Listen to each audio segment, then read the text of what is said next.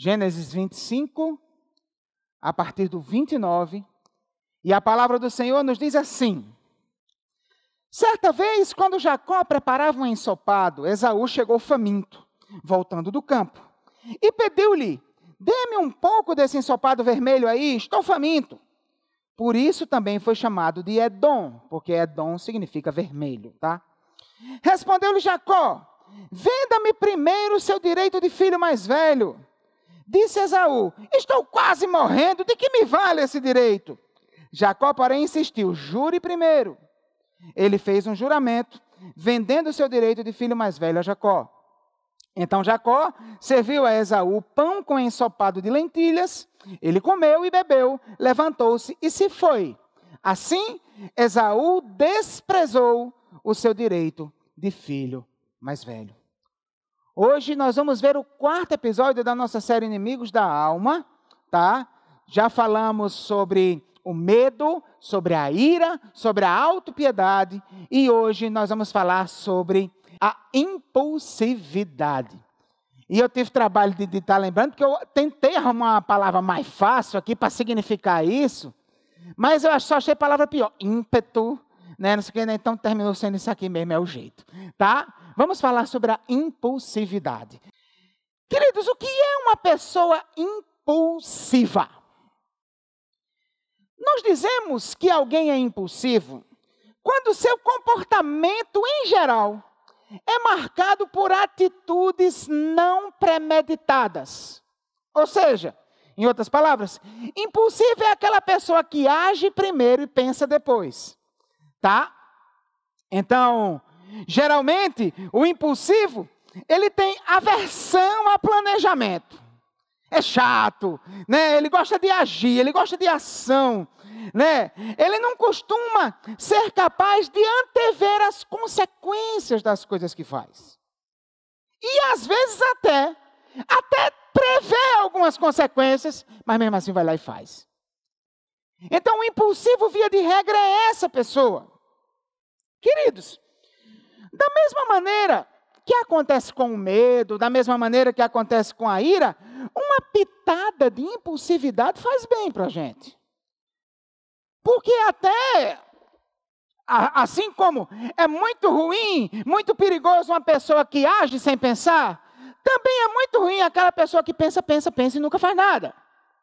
Então, via de regra, uma pitada de impulsividade faz bem. Mas viver uma vida guiado por um coração impulsivo, aí sim, nós estamos diante de um grande problema, de um grande perigo. Esaú era um homem extremamente impulsivo. E isso tinha um lado positivo na vida dele. Qual era o lado positivo disso? Por causa disso, ele se tornou um caçador extremamente habilidoso. Você vai ver isso nos dois versos anteriores ao texto que nós lemos. Ele se tornou um caçador habilidoso. Por quê? Porque ele não era um cara que tinha medo de explorar o território, saía andando, ia em busca de outros lugares, lugares novos, descobria, encontrava a caça e trazia, e graças a isso ele virou o queridinho do papai nos dois versos anteriores, você vai ver isso, que, que Isaac desenvolveu uma preferência por ele. Por causa disso, ele era um caçador, trazia aquela caça gostosa, o pai gostava de comer as coisas que o filho caçava. Ele se sentia muito orgulhoso com o filho pela sua coragem, pelas coisas que ele lhe trazia. Só que, queridos, o texto que nós acabamos de ler, nos mostra um episódio em que a impulsividade cobrou um preço muito alto de Esaú. Ele agiu por impulso nesse momento. E por agir por impulso, ele perdeu a maior bênção que ele poderia ter na sua vida, que era continuar a história com Deus do seu avô Abraão e do seu pai Isaac. Talvez você não seja alguém impulsivo.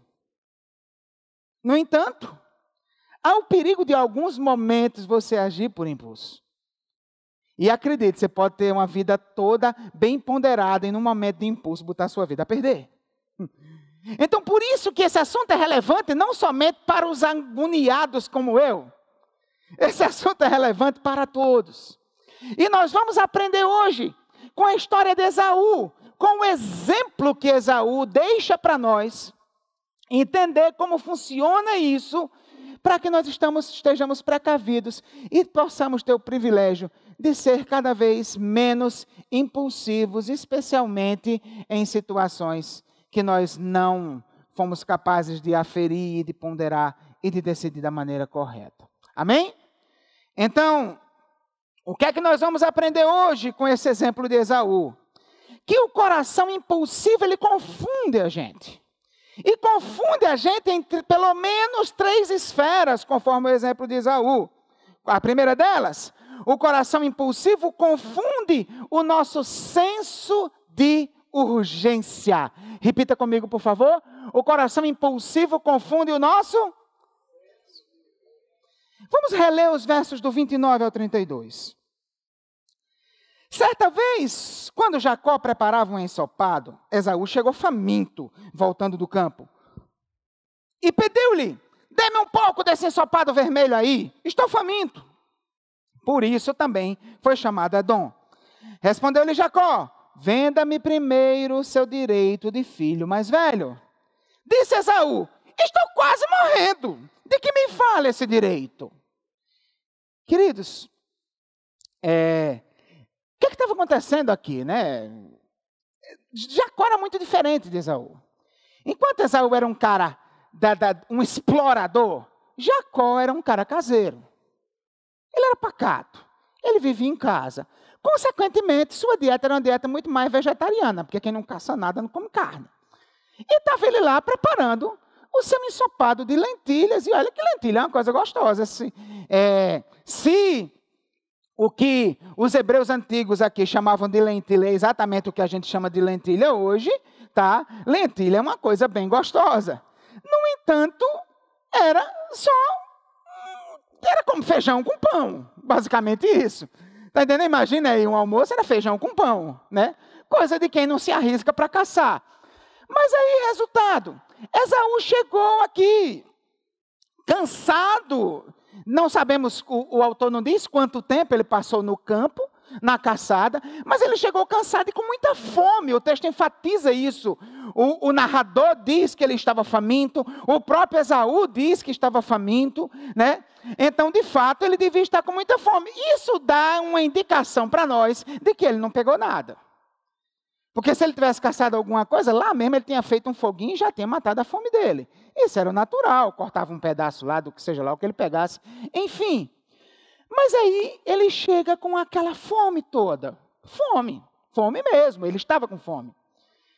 E eu imagino que quando ele chega, vai chegando na porta da tenda, né? Chegando perto, o cheiro já devia estar subindo. Eu não sei se você gosta, mas eu amo o cheiro do feijão quando está cozinhando só o feijão, água e sal na panela de pressão. É sensacional. Isso é cheiro de infância para mim. E lá no Nordeste a cultura é essa, todo dia. Pss, pss, pss, né? A panelinha de pressão e aquele cheiro. Então, eu imagino que ele sentiu aquele cheiro daquela coisa gostosa cozinhando, para quem já está com fome, né? E aí ele chega lá e diz: Me dê um pouco dessa, dessa, dessa coisa cozinhada vermelha aí né? E aí, resultado, Jacó vai e percebe naquele momento uma chance de conseguir aquilo que ele almejava. Ele almejava a primogenitura, almejava os direitos de filho mais velho. E eu vou falar no segundo tópico, explicar um pouco mais sobre isso. Mas, enfim, ele faz a proposta a Esaú. E aí, queridos, a resposta de Esaú revela o típico exagero de pessoas impulsivas. Eu vou morrer de fome, morto, eu não tenho para que ser filho mais velho. Né? Ninguém duvida que o cara estava com fome, mas será mesmo que ele estava para morrer ali? Né? Ele chegou rastejando lá, fome, lentilha, pão. Né? Não é o que o narrador mostra para nós. E ainda tem mais um detalhe, sabe? É, nós vemos no texto que quando Jacó, enfim, serve a comida com ele, não foi só lentilha, tinha pão também.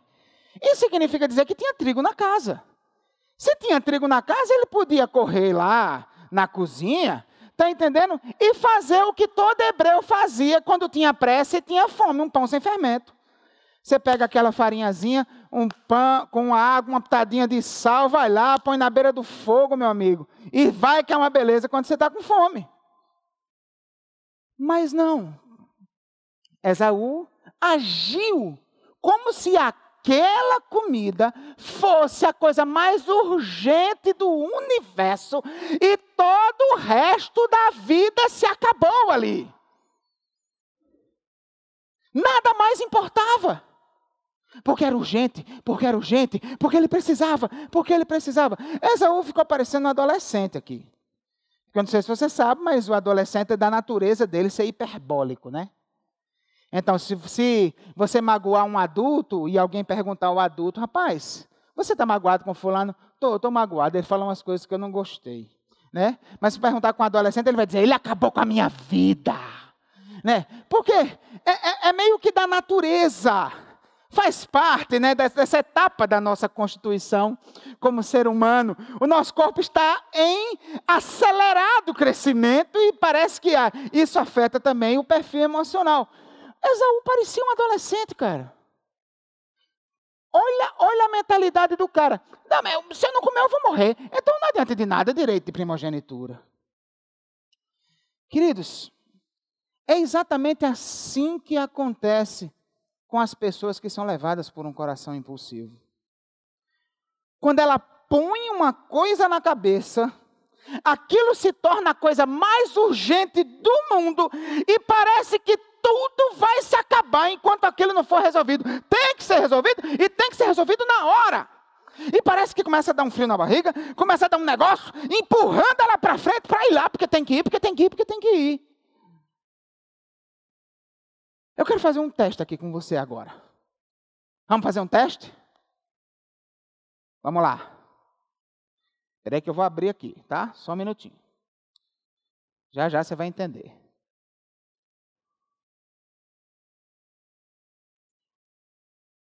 Espera aí que deu. Bora, rapaz. Eu estou me enrolando aqui. Pronto. Valendo.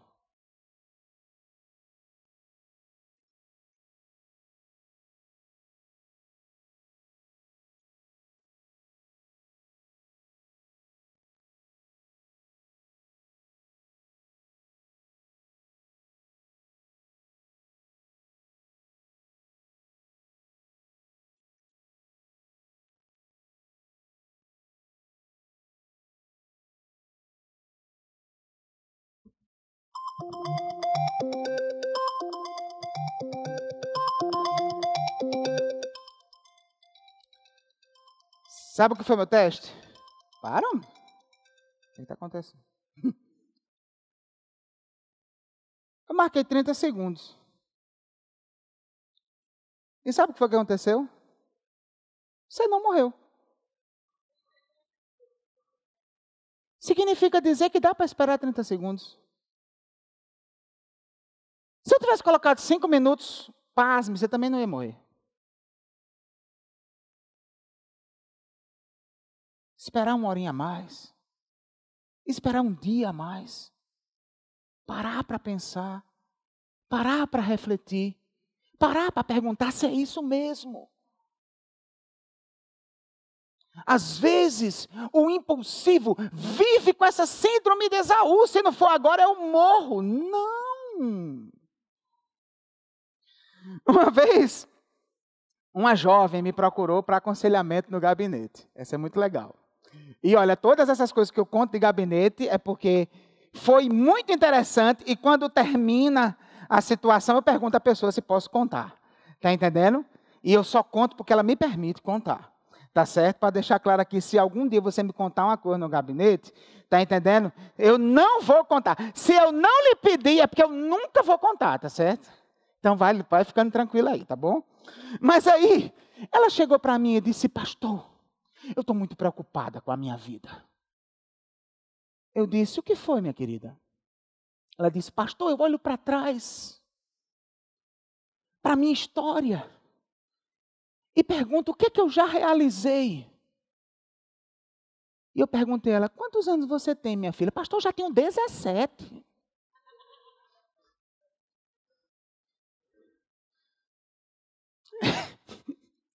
Agora você imagina a força que eu fiz para não sorrir na cara da bichinha, né? Eu já tenho 17. Pastor, eu tenho que estudar, eu tenho que fazer uma faculdade, eu tenho que passar no concurso, eu tenho que casar, não sei o que. Eu digo, filha. Sim, aí ela foi e me veio com essa. Sabe, eu tenho que fazer tudo isso. Pastor, o mundo tem pressa. E aí eu disse para ela: não, filho. Não é o mundo que tem pressa. É o seu coração que tem pressa. E se você não aprender a domar essa pressa do seu coração, em primeiro lugar, essa pressa vai lhe consumir emocionalmente. Você vai viver com gastrite e você vai viver numa angústia sem fim. E em segundo lugar, essa pressa vai terminar lhe levando a fazer uma grande besteira na vida.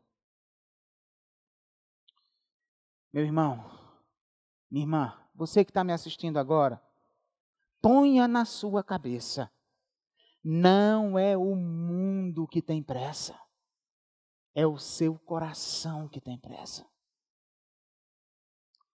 Você precisa aprender a esperar. Para de ser imediatista. Esse senso desesperado de urgência vai consumir você.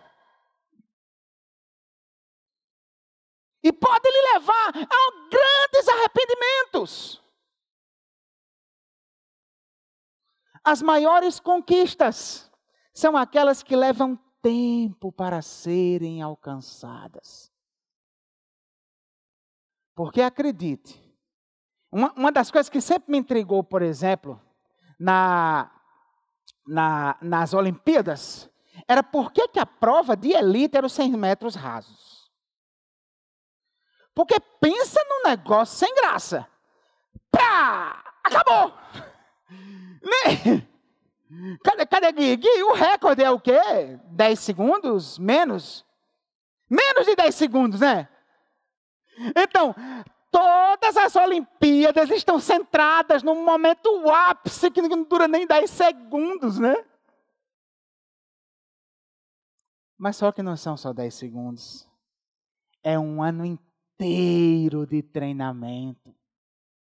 É muita luta contra si mesmo é se domar, é não desistir no primeiro tempo, no segundo, no terceiro, no quarto, no quinto. É persistência, é luta. É como disse o apóstolo Paulo, esmurrar o próprio corpo. Então, queridos, prestem muita atenção. Não adianta achar que as coisas têm que ser resolvidas na pressa. Não é assim. Então, cuidado, que o seu senso de urgência pode estar sendo afetado pela impulsividade do seu coração. E o que você acha que é tão urgente, pode não ser tão urgente assim. Amém? Então, o coração impulsivo confunde o nosso senso de urgência. Segunda coisa, o coração impulsivo confunde o nosso senso de valor. Olha o que vai acontecer nos versos 33 e 34. Presta muita atenção. Olha só. Jacó, porém, insistiu: jure primeiro. Ele fez um juramento, vendendo o seu direito de filho mais velho a Jacó. Então Jacó serviu a Esaú pão com ensopado de lentilhas. Ele comeu e bebeu, levantou-se e foi embora. Assim, e olha, olha a carga de ironia que tem nesse assim, né? Assim, ou seja, dessa maneira, é, parece que a gente vê o, o, o, o, narrador colocando entre parênteses, né? Assim, dessa maneira absurda, ridícula, né? Esaú desprezou o seu direito de filho mais velho. Queridos, o que é que estava em jogo aqui? E agora eu peço a sua atenção para a gente entender isso. Por que, que às vezes a gente não entende certas coisas da Bíblia? Porque elas estão numa realidade cultural muito distante da nossa. E esse é um exemplo clássico disso. Essa questão da primogenitura. E por que, que isso é tão difícil a gente entender? Porque nos tempos de hoje, o que é, que é o filho mais velho, se não simplesmente o que nasceu primeiro e nada mais? Na, na nossa mentalidade, na, na, cultura brasileira dos dias de hoje, o filho mais velho é só o que nasceu primeiro. E, aliás, geralmente, se você vê algum amigo seu dizendo meu primogênito ou minha primogênita, você vai chamar no canto, não faz isso, os outros vão ficar traumatizados, né? vão achar que você ama mais, né? algo desse tipo. Né, Laura? Isso, isso é, pô, né, Laura? Isso é demais um negócio desse. Não é isso? Então, na, no nosso tempo, na nossa cultura, na nossa mentalidade, não faz muito sentido isso. Mas os hebreus antigos, eles tinham um significado especial para isso. Tá? Qual era a ideia dos hebreus antigos? A ideia dos hebreus antigos é que o primogênito não era apenas o filho que nascia primeiro. Aliás, tem vários casos na Bíblia, na Bíblia de que o que não nasceu primeiro terminou continuando a descendência do pai. Né? Então, nós temos o caso, por exemplo, o próprio Isaac. Ismael nasceu primeiro, tecnicamente falando. Né? O próprio caso de Esaú e de Jacó. Jacó se tornou o primogênito. No caso dos filhos de Jacó, Judá continuou a linhagem do pai, por causa do pecado de Rubem e de Simeão. Então, resultado: a questão mais importante nem era o nascer primeiro, mas era o que aquilo significava, o que aquilo representava. E quem era o primogênito? O primogênito era o legítimo herdeiro do pai. Mas herdeiro o quê? Das terras tal? Não somente isso, herdeiro da vida. A crença é que a vida de um homem hebreu antigo nunca acabava, porque ele se mantinha vivo no seu primogênito. O primogênito era aquele que perpetuava o seu nome e a sua história continuava ali. E aí, queridos, olha só. Por causa disso, desse significado especial, o primogênito tinha uma série de, de direitos especiais e regalias especiais. Por exemplo, o primogênito sentava no lugar de honra na mesa ao lado do seu pai. Tá certo? Então era o lugar do pai e logo em seguida o lugar do mais velho o lugar do primogênito. Segunda coisa, o primogênito recebia porção dobrada da herança. Tá? E era algo mais ou menos assim: se o homem tinha quatro filhos, ele pegava tudo que ele tinha, dividia por quatro, duas porções era do primogênito e o resto dividia para os outros três. Então era assim que a coisa funcionava. Afinal, como ele ia perpetuar o nome do pai, era como se a, o patrimônio continuasse para o pai. Vocês estão entendendo a lógica da coisa? Era assim que na cultura hebraica antiga eles pensavam. Terceira coisa, o primogênito fechava negócios em nome do pai. O primogênito tinha autoridade sobre os outros irmãos. Então, o primogênito, muito mais do que o que nascia primeiro, era aquele que governava a família ao lado do pai. Essa era a lógica da coisa. E no caso do primogênito de Isaac, ainda tinha mais uma questão, que ela sozinha é mais valiosa do que todas essas juntas. Qual é essa questão? A aliança com Deus. Deus tinha feito uma aliança e fez promessas a Abraão. Isaac tornou-se primogênito e continuou a aliança com Deus a partir dele. O primogênito de, ja, de, de Isaac seria aquele que continuaria a aliança com Deus. É lógico que se você olhar na teologia bíblica, você vai ver que Deus, muito antes deles nascerem, já tinha escolhido Jacó. No entanto, do ponto de vista da responsabilidade humana, nós estamos lidando com uma decisão humana que mudou o seu destino. Pensa comigo. Tecnicamente, Deus era para ser conhecido no futuro como Deus de Abraão, Isaac e Esaú.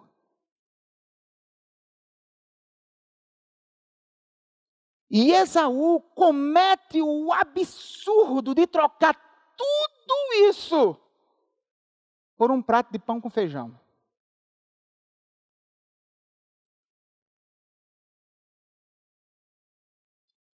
O que leva alguém, queridos, a fazer isso?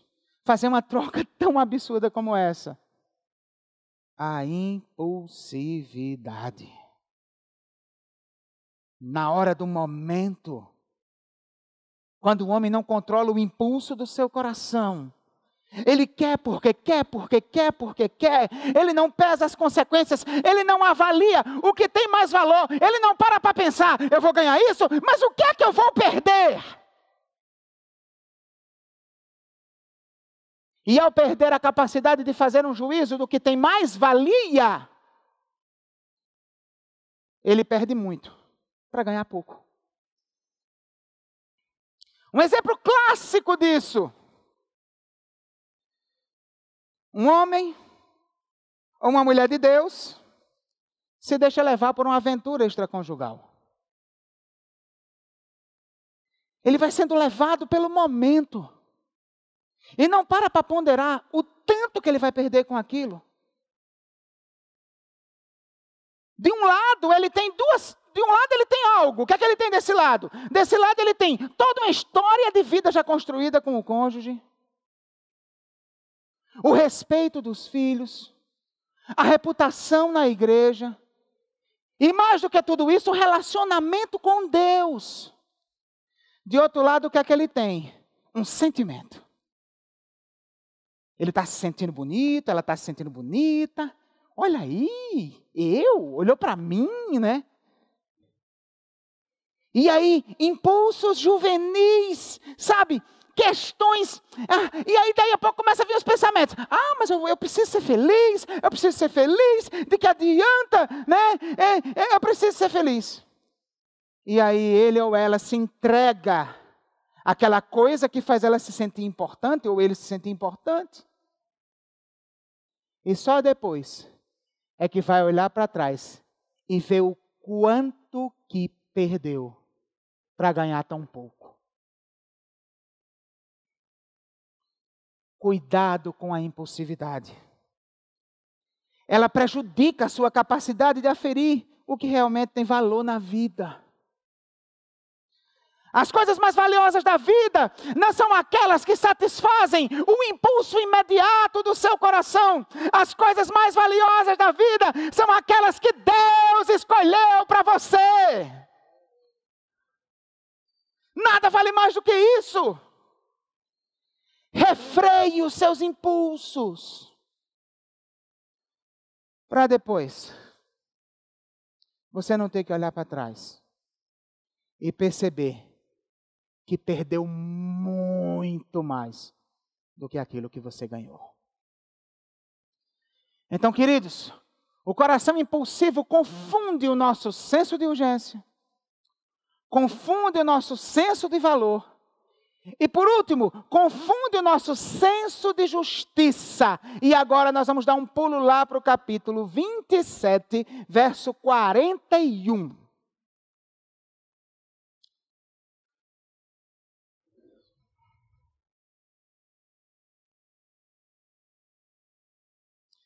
Senso de urgência, senso de valor, senso de justiça. Gênesis 27,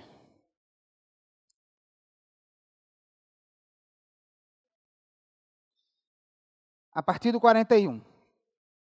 E a palavra de Deus vai dizer assim: Esaú guardou rancor contra Jacó, por causa da bênção que seu pai lhe dera, e disse a si mesmo: Os dias de luto pela morte de meu pai estão próximos, então matarei meu irmão Jacó. Quando contaram a Rebeca o que seu filho Esaú dissera, ela mandou chamar Jacó, seu filho mais novo, e lhe disse: Esaú está se consolando com a ideia de matá-lo. Ouça, pois, o que lhe digo, meu filho. Fuja imediatamente para a casa do meu irmão Labão em Arã. Fique com ele algum tempo até que passe o furor de seu irmão. Quando seu irmão não estiver mais irado contra você e esquecer o que você lhe fez, mandarei buscá-lo. Por que perderia eu vocês dois num só dia? Queridos, olha só. É... Como houve um salto aqui na história, né?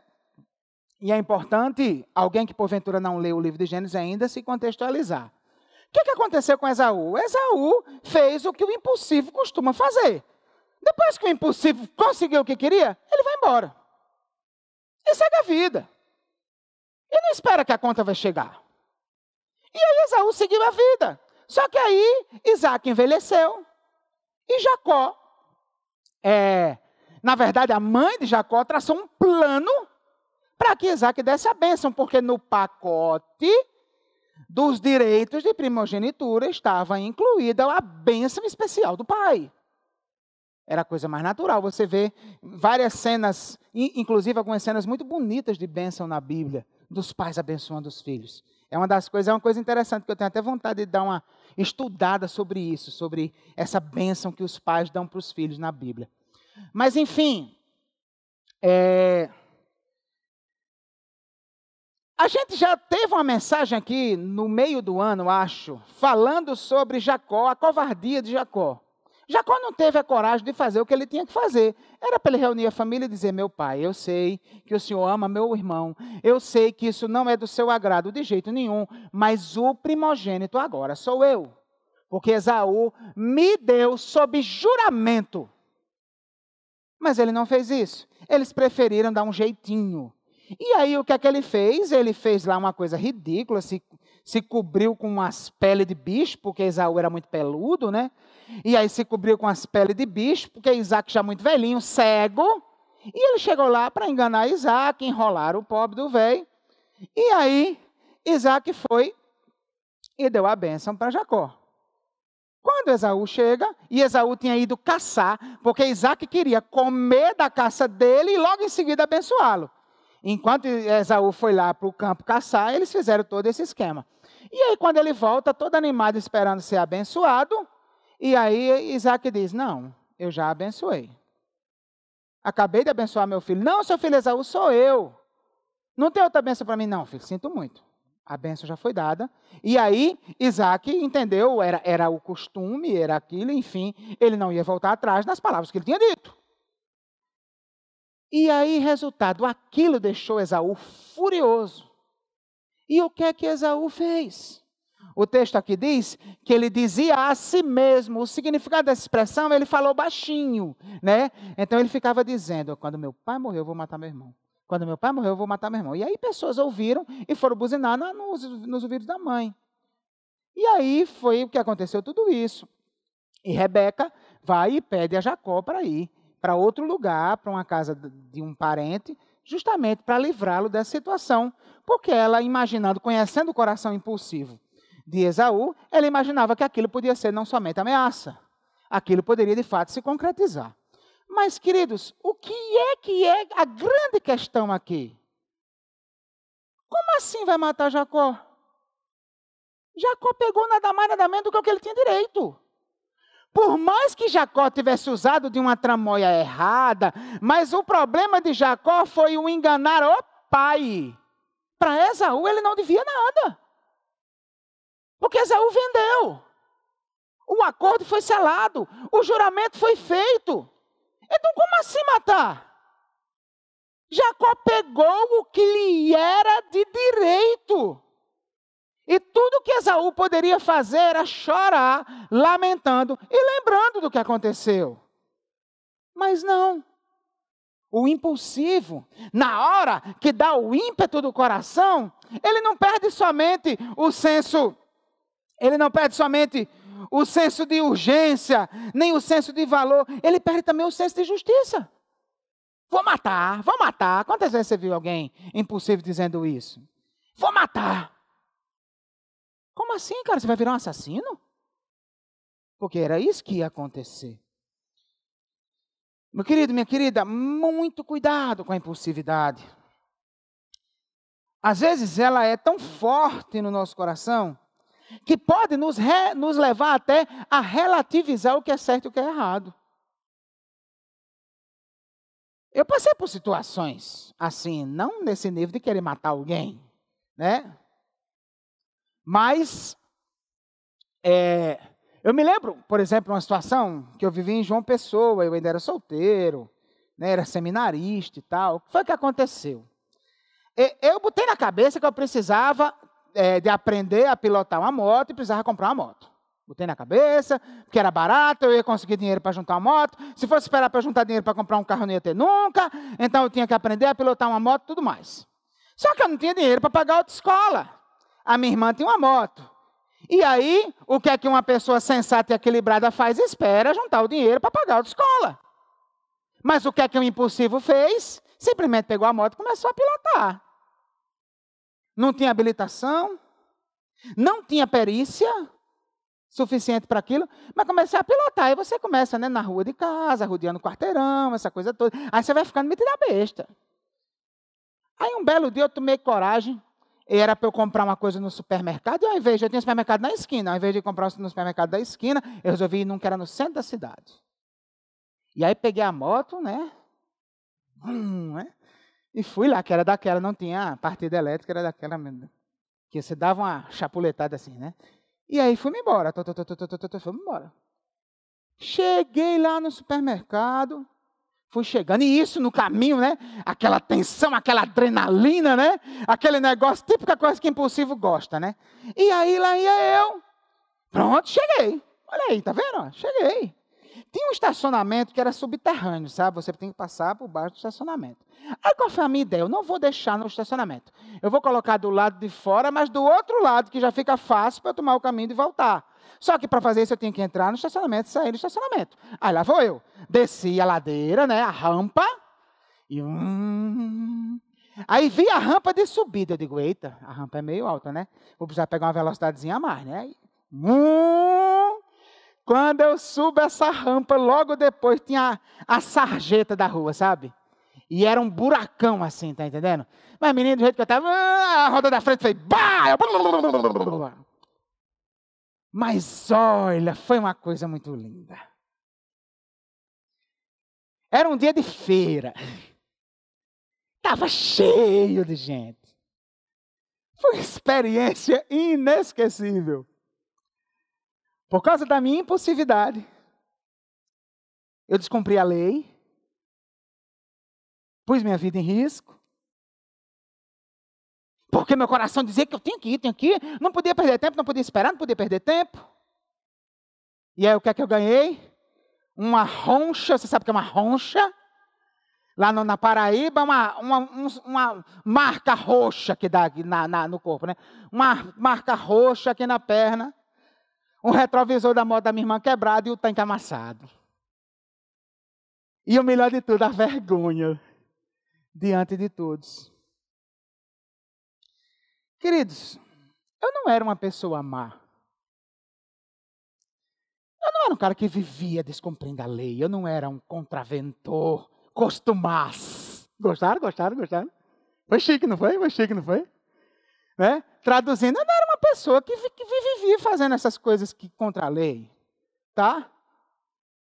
Mas, cara, o impulso do meu coração foi grande que nessa hora eu tive a coragem de abrir mão até dos meus valores, de ser uma pessoa correta, um seminarista que estava estudando para ser um pastor, exemplo de vida para os outros. Esaú também não era. Esaú não era um assassino por natureza. Esaú era um cara rude, sim. Mas ele não era um assassino. Sabe como eu sei que ele não era um assassino?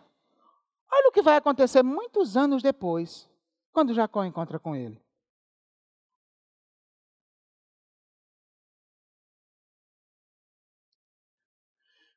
Quando Jacó olhou e viu que Esaú estava se aproximando, com 400 homens, dividiu as crianças entre Lia, Raquel e as duas servas.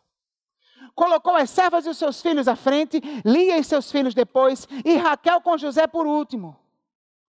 Ele mesmo passou à frente e, ao aproximar-se do seu irmão, curvou-se curvou até o chão sete vezes. Perceba que, que Jacó ficou com tanto medo quando ele viu que ia ter que encontrar Esaú de novo, que ele separou os filhos. Olha, uns vão para lá, outros vão para cá. Eu acho que ele imaginou, na hora que eu levar uma. que ele meter a espada em mim, vocês corram para um lado, um para o outro, pode algum escapar.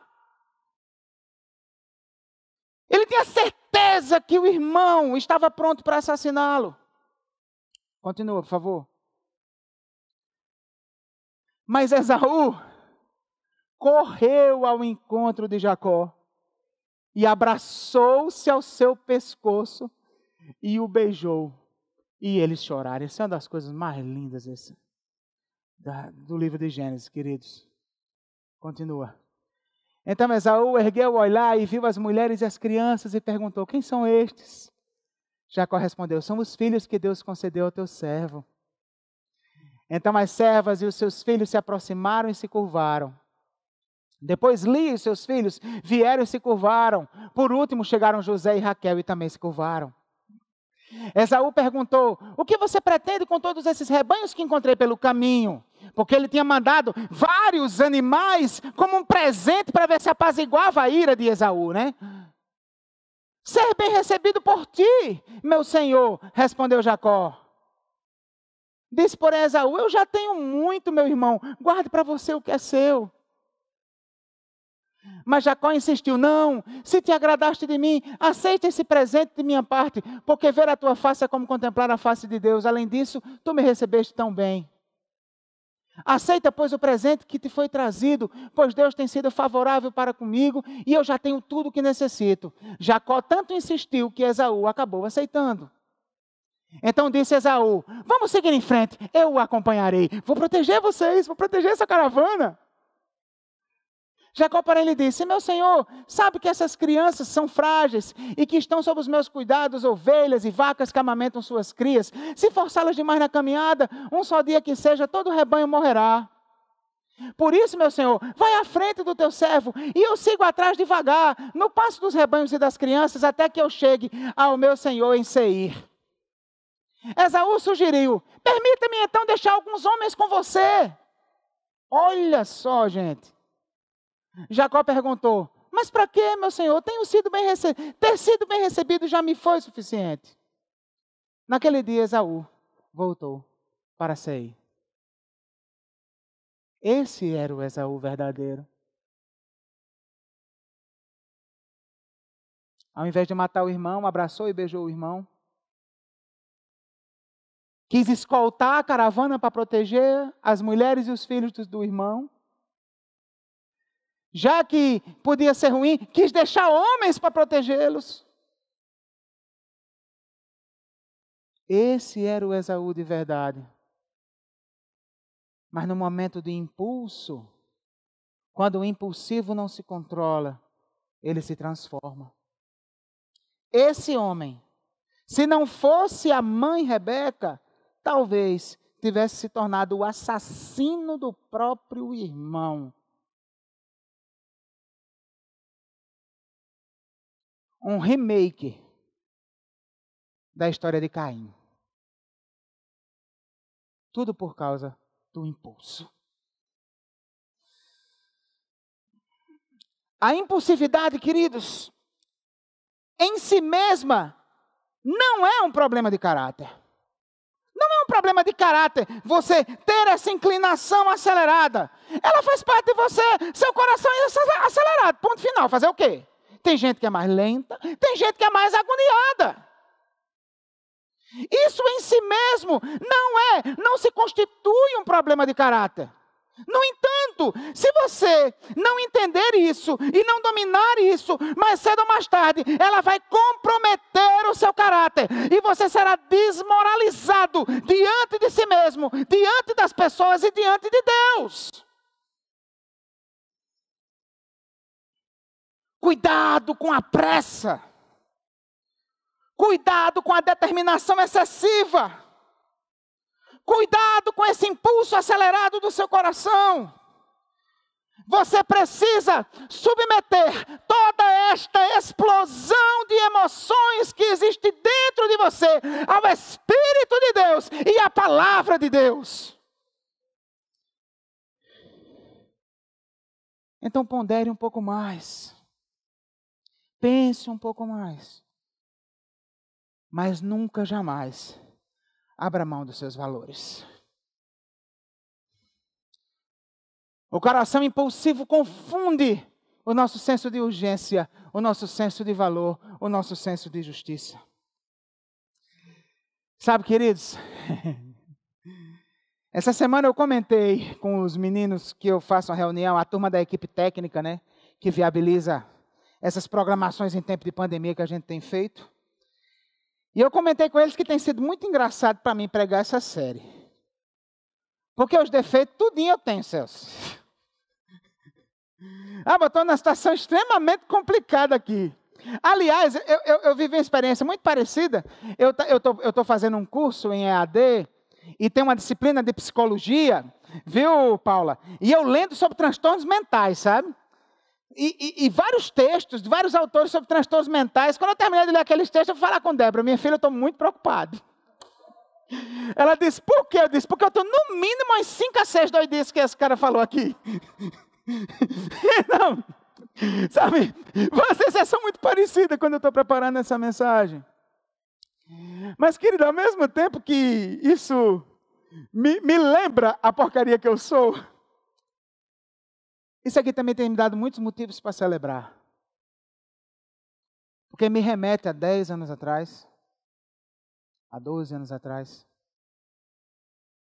e me faz ver a pessoa que Deus me fez ser hoje.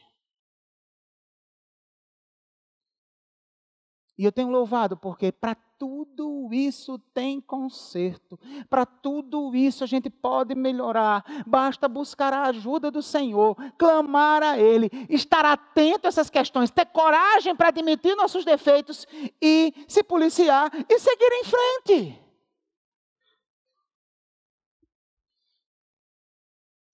Eu me lembro como no passado eu odiava planejamento.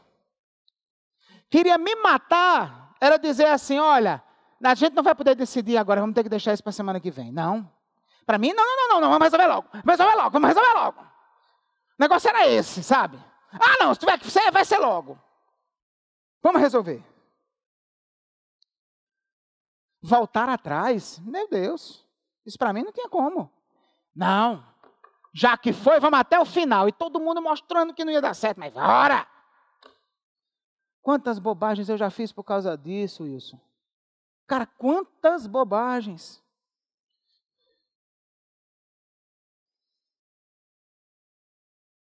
Hoje eu vejo como Deus já fez minha vida ser melhor do que o que era antes. Se você tem um coração impulsivo, eu quero lhe dizer, isso tem um lado bom. Vão ter várias situações que você vai ser a pessoa que vai fazer a diferença. Porque nem sempre tem tempo para pensar muito, a verdade é essa. Às vezes, realmente, a urgência existe. E aí, um impulsivo, naquele momento, para ter coragem de fazer o que os outros não têm coragem de fazer, é importante. No entanto, não deixe toda a sua vida ser marcada pela impulsividade. Põe em prática. Observe os princípios que nós aprendemos hoje. Primeiro, cuidado com o senso de urgência. Pergunte sempre: tem mesmo que ser agora? Não dá para deixar para amanhã mesmo, não. Isso não pode ser mais na frente, não. Pergunte sempre isso.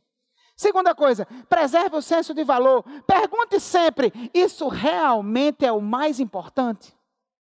Isso realmente é a prioridade? Será que com isso eu não me arriscaria a perder algo que tem muito mais valor? Pergunte sempre isso. Às vezes, a gente briga e briga as brigas erradas e por isso que se esgota. A gente precisa escolher. Tem que brigar o que tem que brigar mesmo. Tem outras brigas que podem ser deixadas mais para frente. Perceba se isso não vai lhe trazer grandes prejuízos. E a terceira coisa, não abra mão do que é certo. E eu vou encerrar essa mensagem com uma frase que eu queria que você prestasse muita atenção. Se você não conseguir lembrar de nada do que eu falei para você hoje, se lembre do que eu vou lhe dizer agora.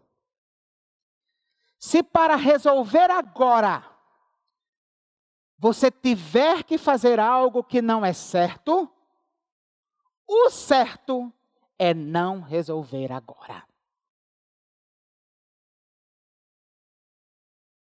Se para resolver agora você tiver que fazer algo que não é certo, o certo é não resolver agora. Ponha isso na sua cabeça, no seu coração. Talvez Deus lhe trouxe hoje à noite, ou lhe fez se conectar agora, só para ouvir isso. Se para resolver agora, você tiver que fazer o que não é certo, o certo é não resolver agora. Que Deus nos abençoe.